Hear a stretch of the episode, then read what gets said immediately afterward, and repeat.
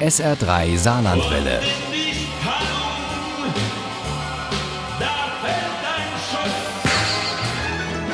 Der Krimi-Tipp.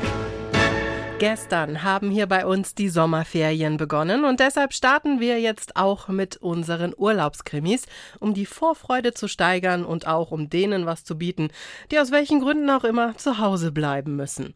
Für die gibt es dann eben die Urlaubsreise im Kopf unser erstes Ziel liegt im hohen deutschen Norden, die Insel Amrum. Dort gibt es beste Voraussetzungen für einen erholsamen und entspannten Urlaub, wenn nicht gerade ein Riesenfisch und andere kriminelle Elemente für Aufregung sorgen, wie in Der weiße Heilbutt.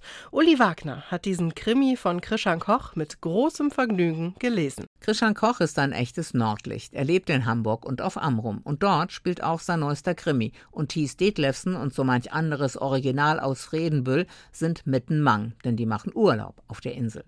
Amrum, die Nordseeinsel, die als Familienidyll gilt, wird bedroht, zum Beispiel von einem Riesenfisch.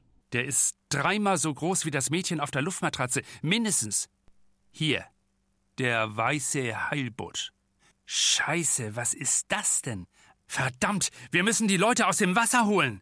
Doch bevor das passiert, gibt es die nächste Aufregung. Finn, der Sohn von Kommissarin Nicole Stappenbeck, macht beim Buddeln am Strand eine grausige Entdeckung. Es sieht aus wie ein menschlicher Fuß, ein abgetrennter Frauenfuß mit einer ausgewaschenen, zerfransten Wunde. Die Kinder gehen cooler damit um als die meisten Erwachsenen. Sogar Antje, die Wirtin der Hiddekist aus Redenbüll, möchte das Fundstück lieber aus den Augen haben. Finn, Igitt, lass das mal los! Aber wo er mit dem Fuß bleiben soll, weiß die Imbisswirtin auch nicht. Am Ende landet der Frauenfuß in Antjes Kühltasche, die mit dem Kirschenmuster, wo eigentlich die Krabben hingehören und Antjes berühmte Cocktailsoßen. Bevor Tatje, eine der Töchter von Dorfpolizist Detlefsen, richtig versteht, was da am Strand passiert ist, sieht sie, dass Antjes Kühltasche und die rosa lackierten Fußnägel bereits viral gehen denn die ist das Fotomotiv einer bekannten Instagram-Influencerin und die wittert in der Mischung zwischen Grauen und Biederkeit das große Geschäft. Das ist ja Werbung pur. Also macht Tatje ihren eigenen Kanal mit Pete Paulsen und Knut Beugsen beim Krabbenpoolen. Klingt langweilig, aber auch irgendwie urig und wird tatsächlich ein Renner. Thies und Nicole kommen bei ihren Ermittlungen nur langsam voran. Eigentlich gar nicht. Denn vermisst wird nur die Buchhalterin des Kinderheims und deren DNA, die die Kommissarin sicherstellen konnte, stimmt nicht mit der des von ihrem Sohn Finn gefundenen Fußes überein. Die wollen das Kinderheim dicht machen und so ein Nobelresort für die Schickis draus machen. Das stinkt uns allen. Aber das Heim hat doch so eine herrliche Lage, meint Pohlmann, der Baulöwe, der über Leichen geht, wie manche sagen. Auf Sylt sind wir allmählich durch. Da gibt es keinen freien Bauplatz mehr. Jetzt müssen wir unser Betätigungsfeld allmählich mal erweitern.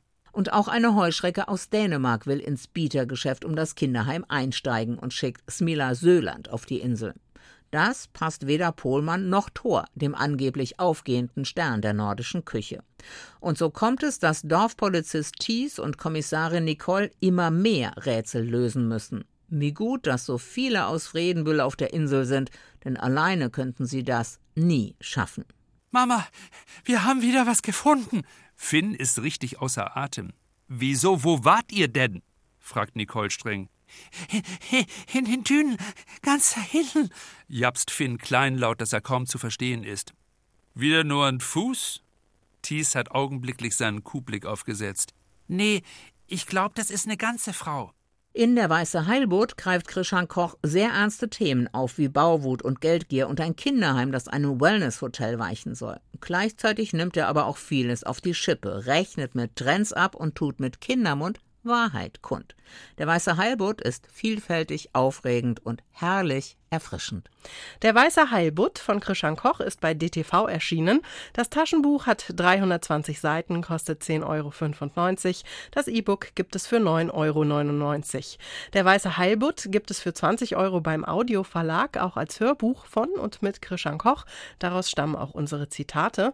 Ohne Krimi geht die Mimi nie ins Bett. Für Mimi und andere Krimi-Fans. SR3 Saarlandwelle.